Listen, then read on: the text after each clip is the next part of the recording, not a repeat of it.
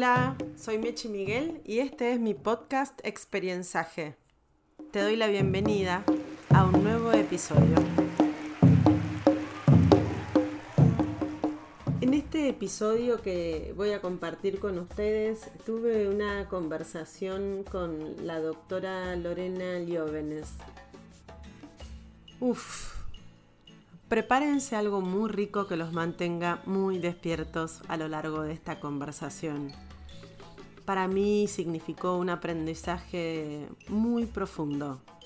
La doctora Lióvenes es médica UBA con diploma de honor, realizó la residencia en pediatría, además es médica neuróloga y después de eso estudió la medicina ayurveda Así que todo, todo esto, eh, además de ser una experta en prácticas contemplativas, también es eh, una profesional que tiene una diversidad de conocimientos que hacen que sea mucho más rica su intervención. Y en este episodio especialmente vamos a hablar de un tema que ella estudia y trabaja mucho que tiene que ver con el bienestar docente algo que empezó a surgir hace unos años, pero la verdad es que encontré en la doctora Lióvenes una eh, realmente un estudio y una evidencia de cada una de las cosas que dicen,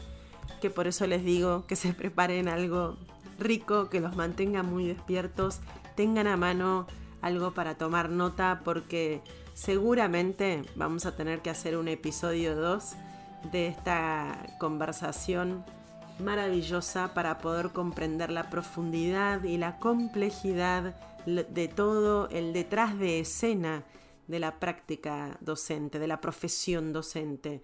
Y una mirada muy rica que nos transmite sobre el valor y la potencia de los docentes como generadores de contexto de aprendizaje.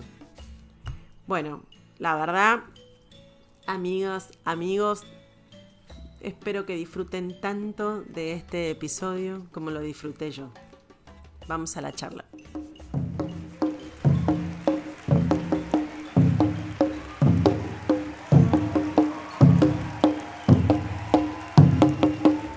Y empiezo por preguntarte cómo se llega a este estado de agotamiento que esta pandemia exacerbó, de sentirse quemados, agobiados, eh, ¿cómo, es el proceso de llegar hasta ese lugar y, todo lo que sabes que las neurociencias hoy nos permiten ver y vos trabajás sobre las neurociencias contemplativas?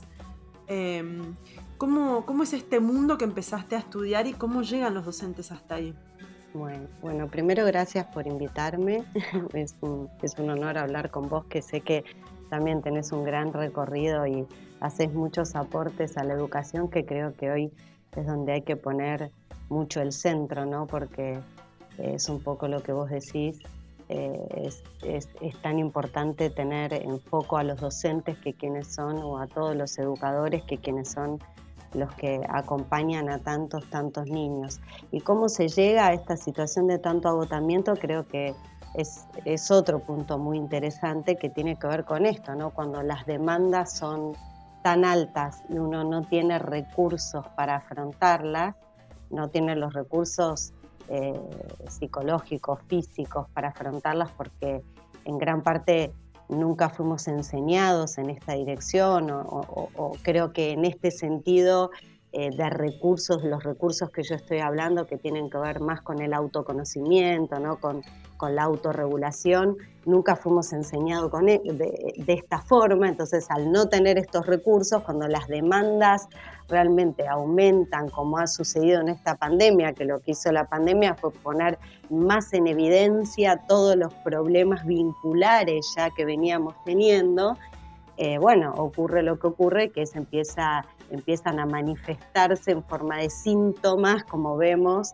eh, en todas las sociedades, ¿no? Empieza a haber mucha ansiedad, mucha eh, sobre todo en los niños, ¿no? Lo que vemos, el estrés crónico, el burnout, la ansiedad, la depresión, la autolesión, ¿no? Todas estas cosas que empezamos a ver cada vez más, que no son más que síntomas de no de, eh, o consecuencia de no tener aquellos recursos que necesitamos de afrontamiento a estas situaciones, ¿no? Y lo interesante es que estas situaciones ya las veníamos viendo, creo que ya todos veníamos viendo que había un montón de cosas en la educación que estaban faltando, en cierta forma, como vos decías, una educación un poco fragmentada, con una fragmentada en el sentido de la visión del ser humano, ¿no? Una visión muy fragmentada, igual que en muchas áreas en la medicina, que yo vengo de la medicina también hay una mirada fragmentada del ser humano. Eso fue un poco lo que me llevó también a, investigar otras áreas como eh, la, medicina ayurveda, que a veces tiene una mirada más holística del ser humano, o a empezar a investigar en las neurociencias contemplativas, que tiene que ver con esto de poder generarse estos recursos de los que estamos hablando. Entonces, bueno, eh, creo que es eso, de, pasar de un paradigma fragmentado a uno un poco más integral, que abarque muchos más aspectos del ser humano dentro de la educación, es el paso que tenemos que dar porque realmente lo que se ven es que eh, lo que está en el foco es la forma de vincularnos, creo, ¿no? Primero con nosotros mismos después con los otros y por supuesto con el planeta y con el entorno que nos rodea. Sí, es muy interesante lo que decís. Estaba leyendo una, nota eh, que, te han hecho donde vos decís que la enseñanza o la educación basada eh, exclusivamente en incorporar conocimiento eh, contenido no es suficiente. Y la, demanda, de, con lo que coincido plenamente, y por eso el término que me tomé el atrevimiento de, crear, que es experienciaje, porque creo que tenemos que caminar, tenemos que caminar hacia una, yo más que hablar de sistemas de, educativos, estoy hace rato hablando de sistemas de aprendizaje, este ah, aprendizaje holístico, este aprendizaje integrado, porque cuanto más digitalizado y em, con la enorme em, participación, por no decir intromisión de los algoritmos en nuestras vidas, cuánto más vamos a tener que aprender a ser ser humanos, seres humanos, el valor agregado. Y acá te quería preguntar, ¿cómo conectás vos? Eh, leía en tu Instagram un día que, que dijiste entre medio de tormentas y relámpagos, estamos conectando eh, los puentes tan necesarios entre la neurociencia de la auto, eh, de la contemplación y tendiendo puentes con la educación, ¿no? ¿Cómo en, todo este maremoto de impactos, de, no solo por la pandemia, porque es previo a la pandemia, de las nuevas tecnologías, de los cambios sistémicos de raíz que hay que hacer, el docente termina siendo el factor eh, del medio. Siempre está, es el, no se pueden hacer transformaciones educativas sin el perfil de los docentes. Entonces, cuando vos hablas de bienestar docente, ¿cómo surge este campo de estudio? ¿Cuáles crees vos que son las condiciones necesarias para que exista un bienestar docente? Mm.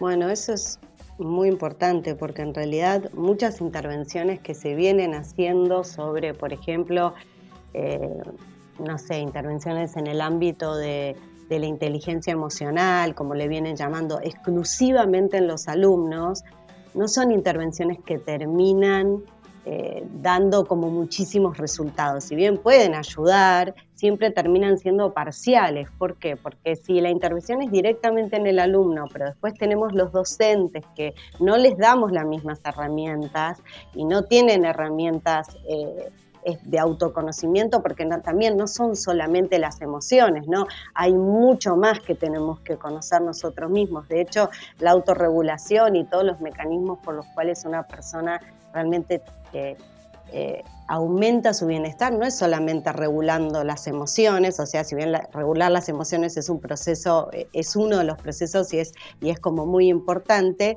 este, realmente la intervención es en el docente, si uno mira la, toda la bibliografía y empieza a mirar todos los trabajos científicos, porque realmente es el, el, docente el que se para en el aula y que con su presencia setea contextos, ¿no? Son los grandes generadores de contextos y ahí eso puede generar, ¿no? O un contexto receptivo, ¿no? en donde hay un, hay un docente que está presente, que está atento, que está autorregulado, que puede aprovechar cada ocasión de aprendizaje para hacer alguna parte en otro tipo de aprendizajes, no solamente en el saber, ¿no? en, el conocimiento más formal.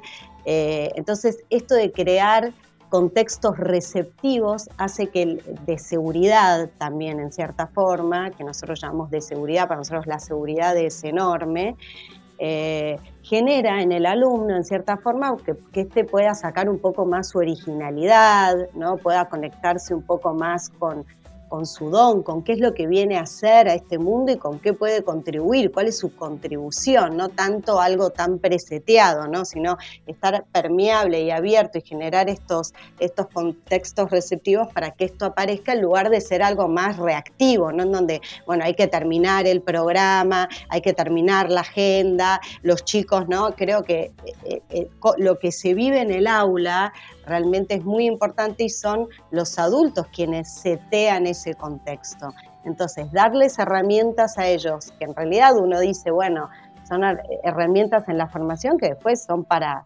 herramientas como seres humanos, ¿no? Que uno dice en el aula, pero en realidad se las lleva puestas, o sea, no es que hay algo que, ¿no? que sea del aula o fuera del aula, sino que es muy interesante eh, esto. Sí, perdón. No, no, por favor, discúlpame, pero quiero retomar este punto que me parece que es un, punto de, inflexión. Yo siempre suelo decir, porque me dediqué a hacer transformaciones eh, sistémicas, con todo lo que eso implica, que toda reforma o transformación educativa es una reforma o una transformación emocional. Sí. Porque quienes están detrás de, nuestro, de nuestras políticas públicas, de nuestra estrategia, de nuestro plan, son seres humanos que tienen miedos, que tienen un combo de emociones y entonces quiero volver a la importancia del bienestar docente para que ese docente que vos estás describiendo como un habilitador de este nuevo aprendizaje que ya no es delivery de contenidos, ya no es el docente que posee el contenido, hoy está mucho más rápido, más barato y más fácil de, de obtener en un celular. Entonces este nuevo rol del docente trasciende ampliamente el transmitir contenido.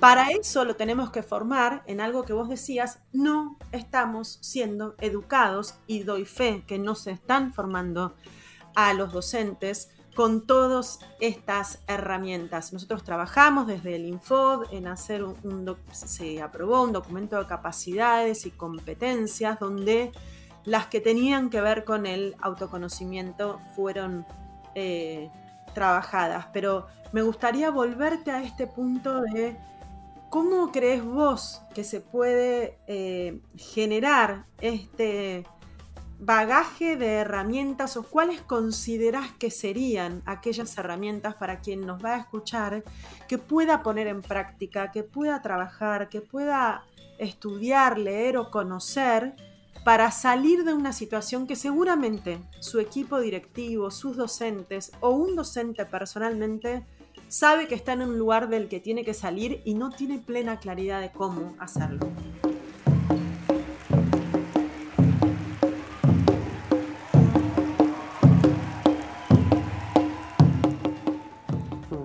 Bueno, Sí, eh, la verdad que acá es donde viene, donde se une la parte de las neurociencias contemplativas, creo, y las neurociencias en general, pero muchas veces yo lo que he visto, que en todo lo que es educación, siempre las neurociencias fue tomada como, bueno, ¿cómo podemos hacer el potencial? Si no, vos decime, porque la verdad que tu experiencia es mucho mayor que la mía, pero es siempre es como, bueno, ¿cómo podemos potenciar el aprendizaje de lengua? ¿Cómo podemos potenciar más que todo las funciones que tienen que ver más eh, con la toma de decisiones, ¿no? las funciones ejecutivas, que por supuesto que son importantes, pero la neurociencia siempre creo que en la educación estuvo puesta más al servicio de cómo podemos hacer para que el chico sepa más, ¿no? O sea, en cierta forma, seguir con el poniendo el foco sobre el rendimiento académico, sobrevalorando el logro, el éxito personal, ¿no? Y todo lo que tiene que ver con el rendimiento.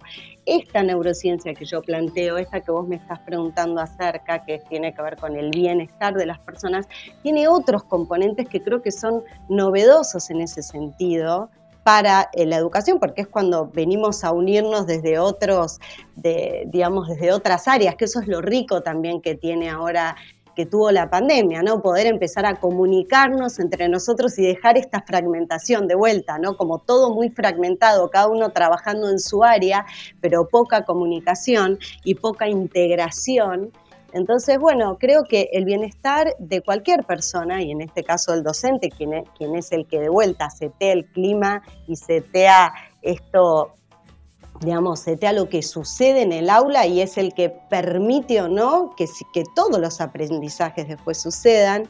Bueno, nosotros lo que sentimos desde las neurociencias es que los humanos, y más en estas en esta situación que nos trajo la pandemia, que nos lleva a mostrarnos que cada vez vamos a necesitar mayor flexibilidad, porque este mundo que viene tan cambiante no va a parar de cambiar y la incertidumbre que siempre fue así o lo incierto ahora se puso más en evidencia aún. Entonces, ¿cuáles son aquellas cualidades que los humanos debemos o competencias debemos desarrollar para poder adaptarnos a este mundo?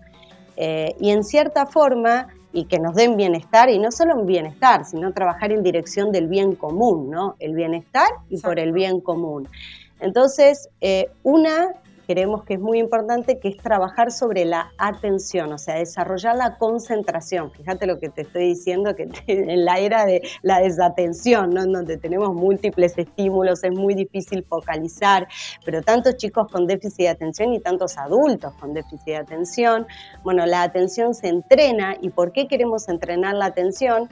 Porque también desde la neurociencia sabemos que todo cambio, todo hábito que nosotros querramos cambiar cualquier hábito de mente que querramos ejercitar, porque todas estas cosas son competencias y se entrenan, que antes las dábamos por hechas, pero todo se entrena y si no le damos un espacio de entrenamiento, como le damos el espacio, qué sé yo, entrenar los músculos, el bíceps, el cuádriceps, necesitamos entrenar estas cualidades necesitamos atención, porque la atención lo que hace es que nosotros cada vez que le llevamos nuestra atención, atención al aprendizaje básicamente, ¿no? Entonces lo que hacemos con la, la, atención es generar lo que nosotros llamamos neuroplasticidad, que son los cambios que suceden en el cerebro cuando uno le presta atención o con las experiencias que vamos teniendo eh, a medida que vamos atravesando la vida. Entonces, antes también nos creíamos que la neuroplasticidad era un proceso que, bueno, que era hasta los 20 años, que después el cerebro lo cambiaba más,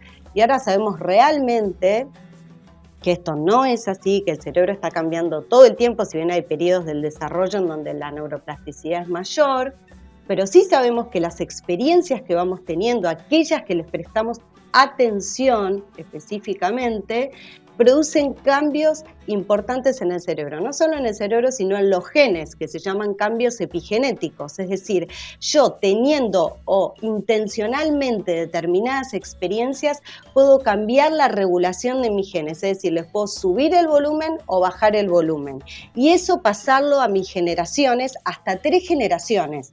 Así que imagínate, Mechi, que esto es enorme. O sea, traemos un montón de bagaje, o sea, todo lo que experimentamos no solamente es para nosotros, sino que es para nuestra futura descendencia. Entonces. Ahora, Lore, una, Em, quiero hacer acupuntura en este concepto, porque nos corrimos totalmente y, creo que es hacia donde están yendo los sistemas de aprendizaje, nos corremos del consumir contenido predeterminado, preescrito, que viene siendo arrastrado eh, década tras década, para entrar en un mundo del aprendizaje emocional, introspectivo, hmm. de observación y aprendizaje de, como dijiste vos, educación para el alma y una educación interna. Hmm. Acá lo que te quiero preguntar es, ¿cómo ves vos la falta tremenda de enseñarle a nuestros alumnos, aquellos que asisten a escuelas que no tienen ningún tipo de de, religión, que tal vez es más fácil que de alguna manera, sea cual fuese esa religión, entran en un mundo de autocontemplación o de observación, de alguna manera. No digo ni que sea mejor o peor, pero sé que tienen el espacio para mirar su interior. En los colegios o en las escuelas donde esto no sucede, ¿cómo se puede apelar a este momento, a esta educación interna de la que vos hablas? Y mira. No sé si estás de acuerdo con lo que estoy diciendo y, sí, por favor. No, no, yo creo que en todo esto es, va más allá de, de, esto es autoconocimiento, en cierta forma es educar, o sea, cuanto más uno va conociendo de cómo funciona su cerebro, más herramientas va teniendo para poder generar estos recursos que hablábamos al principio para no quedar sobrepasados frente a estas situaciones de alta demanda. ¿No? Entonces, si nosotros pensamos, volvemos de vuelta a la pregunta, ¿cuáles son las cosas que necesitamos cultivar? Bueno, tenemos que pensar cómo los humanos experimentamos. Bueno, los humanos experimentamos el mundo pensando por un lado, sintiendo con el cuerpo, conectando con los sentidos y teniendo emociones. Esa es la experiencia de ser humano, ¿no? Entonces, si experimentamos a través de las emociones, de lo que pensamos, de lo que sentimos en el cuerpo y de lo, cómo nos conectamos a los sentidos, lo lógico sería decir, bueno, ok, ¿cuál es la forma más asertiva de yo relacionarme con mi pensamiento? de yo relacionarme con las emociones, de yo relacionarme con lo que me pasa en el cuerpo y de cómo conecto con los sentidos, el tiempo que paso conectada con los sentidos en el momento presente.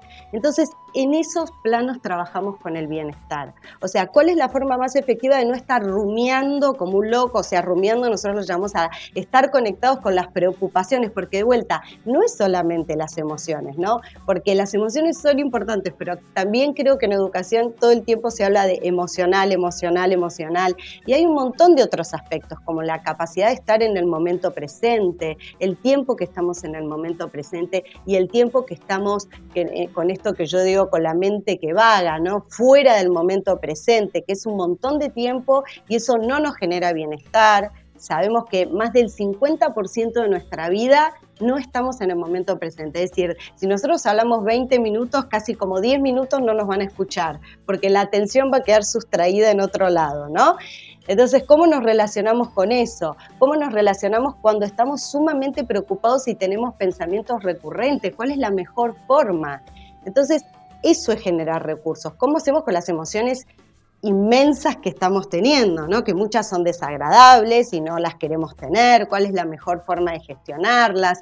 Entonces, generar un camino en ese sentido de bienestar, de que la persona pueda tener recursos, realmente aliviana, y no solamente aliviana, sino que el foco después último es que cuando uno logra empezar a regular toda esta experiencia que significa ser humano y conecta con su humanidad, lo que termina pasando es que hay un cambio en la autoconciencia, que es el verdadero cambio. Y el verdadero cambio viene cuando yo no me creo que soy yo este ser chiquitito que está compitiendo contra todo el mundo que es lo que venimos trabajando fuertemente como humanidad, no digo la educación solamente, sino en todos los ámbitos, esta mentalidad de competencia y pasar a ser como un switch motivacional hacia una mentalidad más de cuidado, en donde no soy solamente yo, sino que puedo ampliar mi identidad, expandirla un poquito más para incluir a otros y al planeta. Y de esa forma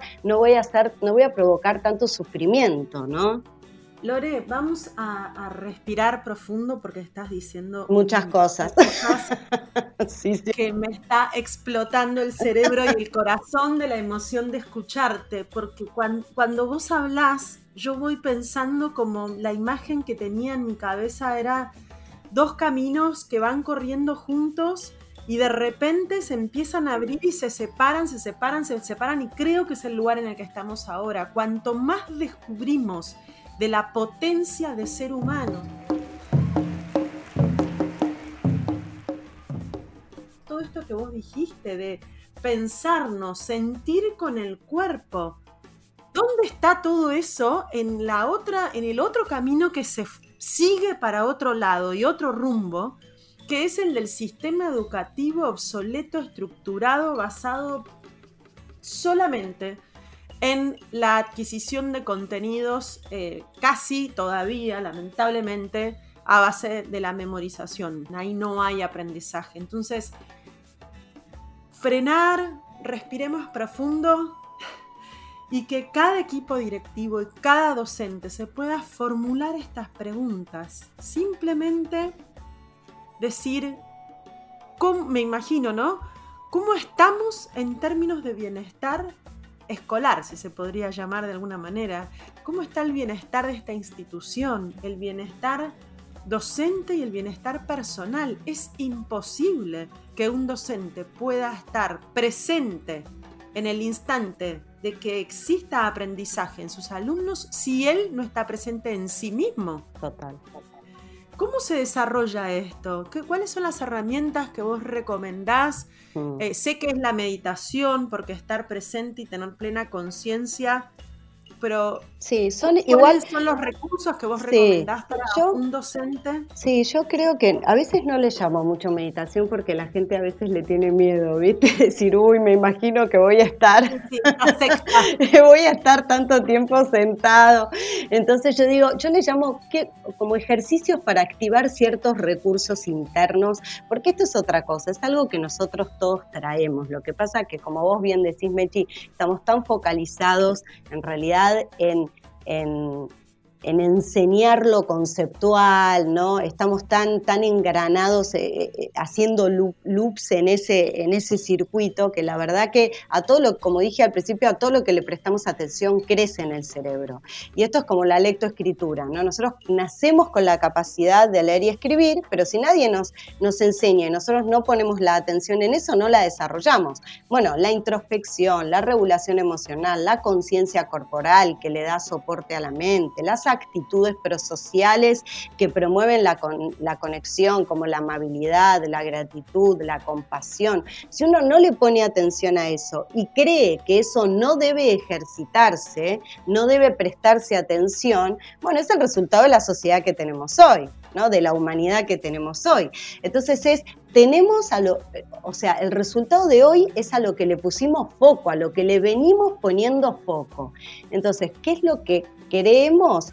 No es que lo creo yo, sino que hay un montón de información que se viene trabajando en esto, es que cuando uno hace determinados ejercicios mentales, lo que hace es ir generando determinados estados con cada ejercicio para que después ese estado repetido una y otra vez genera neuroplasticidad, cambio funcional y estructural en el cerebro, que con el tiempo eso se transforma en un rasgo, le decimos.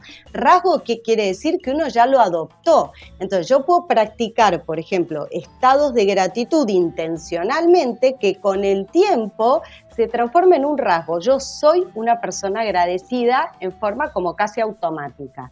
Entonces el colegio es un gran espacio para esto, para generar hábitos de mente. Entonces, como tenemos el hábito del cuerpo, el hábito de comer, el hábito, bueno, el hábito de ejercitar. ¿Y qué queremos ejercitar? Sabemos que no da lo mismo, que hay determinados ejercicios que activan determinados circuitos. Entonces, hay ejercicios que están relacionados, como habíamos dicho, para desarrollar mayor concentración. Y son un tipo de ejercicios, se ve en el cerebro, si algún día tenemos tiempo te los muestro, están todo estudiado. Haciendo tal ejercicio ejercitamos la concentración. Haciendo otro ejercicio generamos introspección, vemos cómo nos relacionamos con los pensamientos, aprendemos a distinguir qué es un pensamiento, porque nadie sabe bien qué es un pensamiento, y menos cómo relacionarse con los pensamientos. Entonces, ¿Qué es un pensamiento?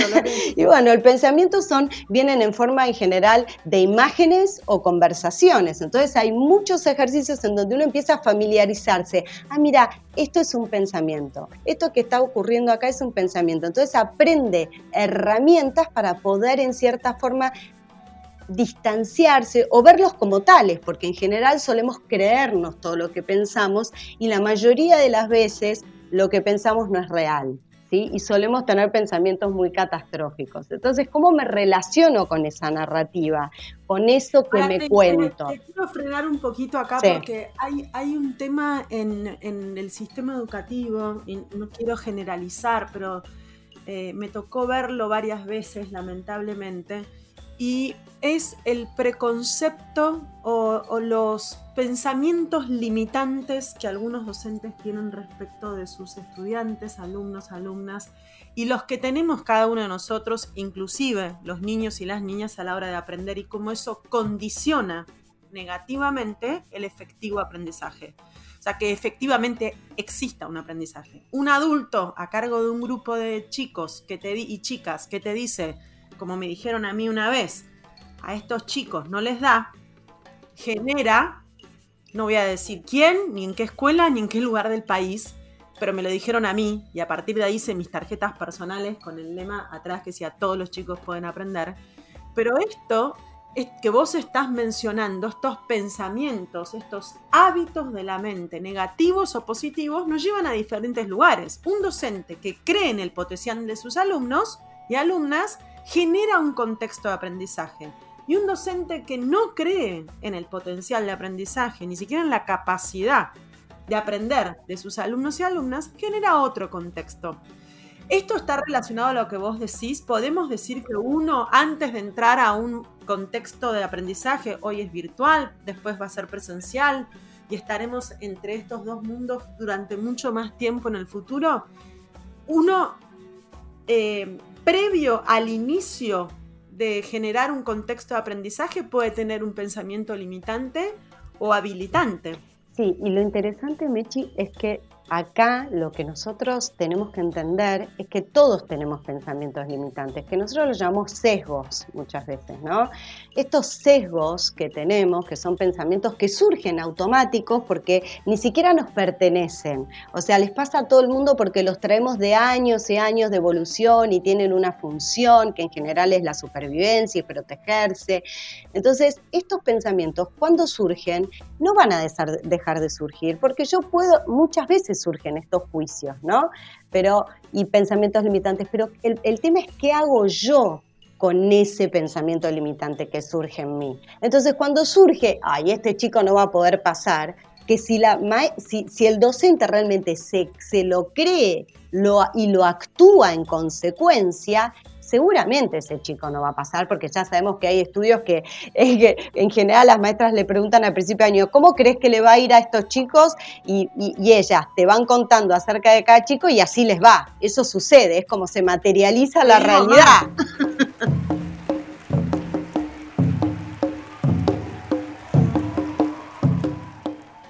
acabo de leer un dato del operativo Aprender que llevó adelante Elena Duro, quien conocemos, eh, y le mandamos un beso grande.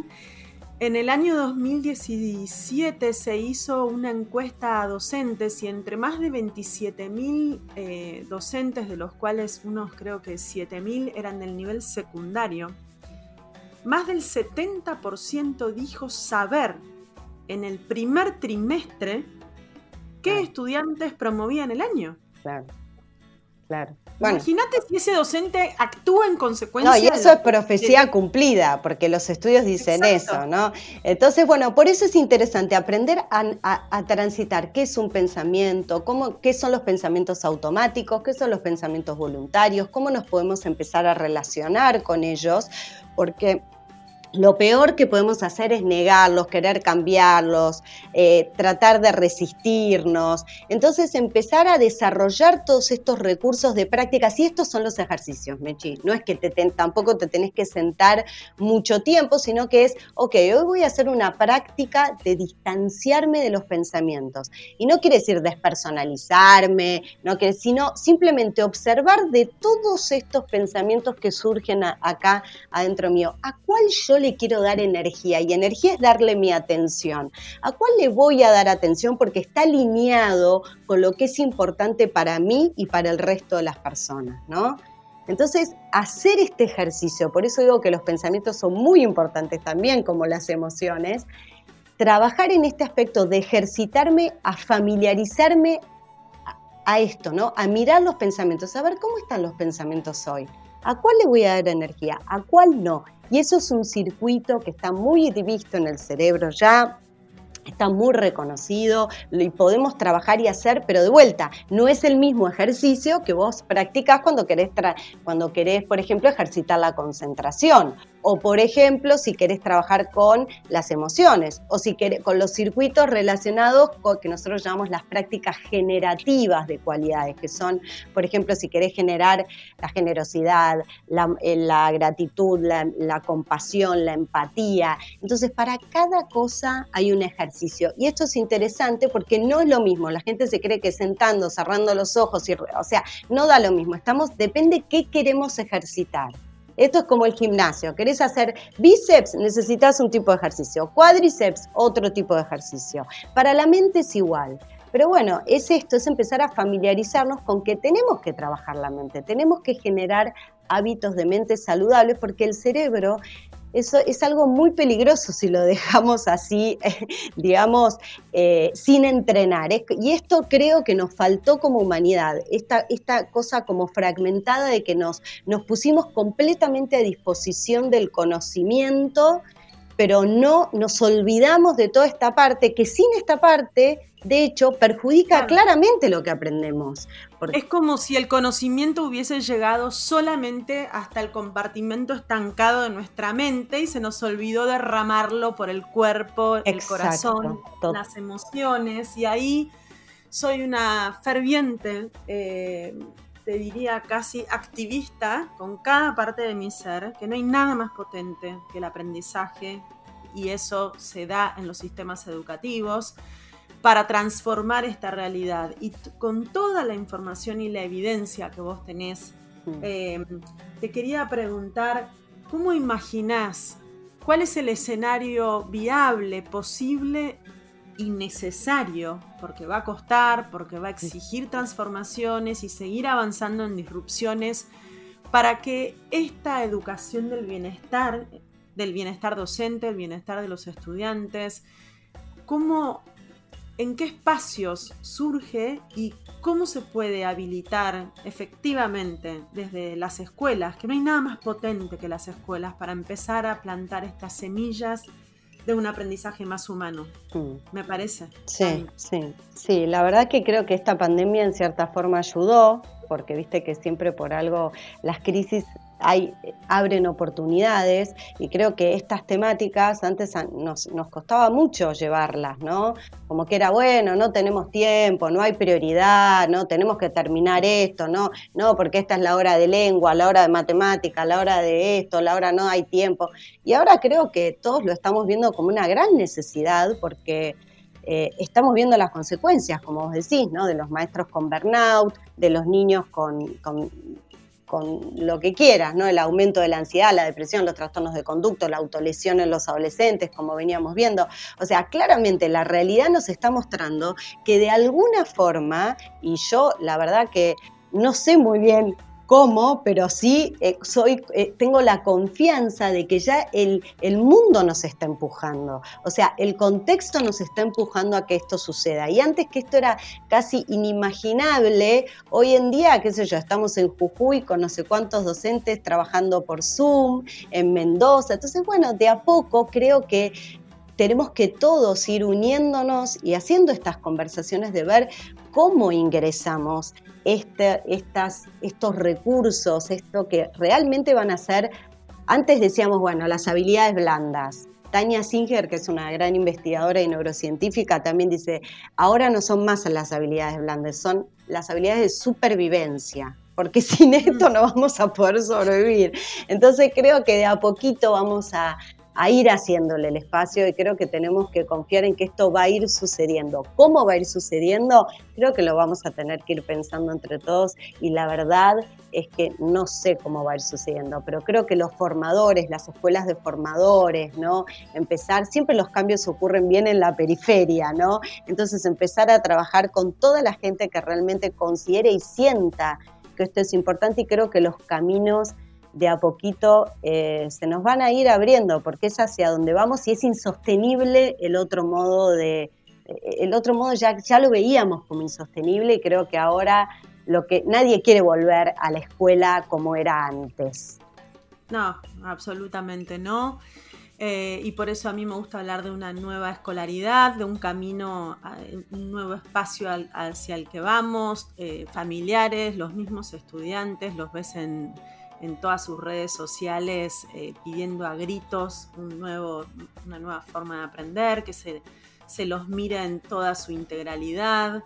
Em, así que yo coincido plenamente, te quiero agradecer porque em, no solamente tocaste todos mis puntos nerviosos que me apasionan, sino que eh, estás poniendo evidencia a algo que para muchos era una intuición, para otros padecen todo este mundo de conflicto interno y, no saben bien cómo salir de ahí, sepan a todos lo que, a, vos que estás escuchando en este momento, que no sos la única o el único, que por algo hay especialistas como como Lorena que se ocupan a estudiar esto y el bienestar docente abraza muchísimos campos del conocimiento. Te agradezco, Lorena. Eh, ¿Dónde te pueden seguir? ¿Dónde te pueden mirar? ¿Dónde te pueden consultar? Mira, yo si quieren en Instagram me pueden seguir. Este, y bueno, y también estamos, eh, viste que eh, desarrollamos todo un programa que se llama Presencia en Educación que trabaja estos este, en la Fundación Vivir Agradecidos. Sí, en la Fundación Vivir Agradecidos, que se llama Programa Presencia también. Pero bueno, básicamente el Instagram, que antes no lo usaba mucho, viste, todos vamos de a poquito empezando, a, empezando, pero bueno, son formas de conectar, ¿no? La tecnología también ayuda un montón a, a esto, a que nos vayamos todos conociendo y generando estos puentes para, para no estar tan fragmentados. Yo creo que el gran avance va a ser integrar, porque todos veníamos trabajando muy especializadamente cada uno en su área y ahora es el momento de empezar a unir, ¿no? a integrar, a generar esta integración que es lo que nos va a dar coherencia en cierta forma. Sí, que salimos del,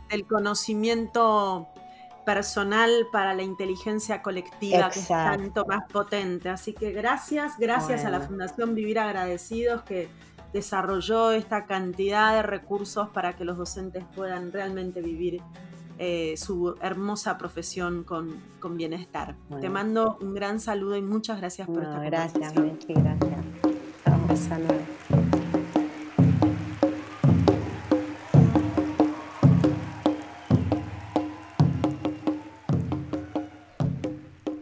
Espero que te haya gustado este episodio, que lo hayas disfrutado. Gracias por escuchar, por estar allí y ser parte de esta comunidad del ecosistema de aprendizaje.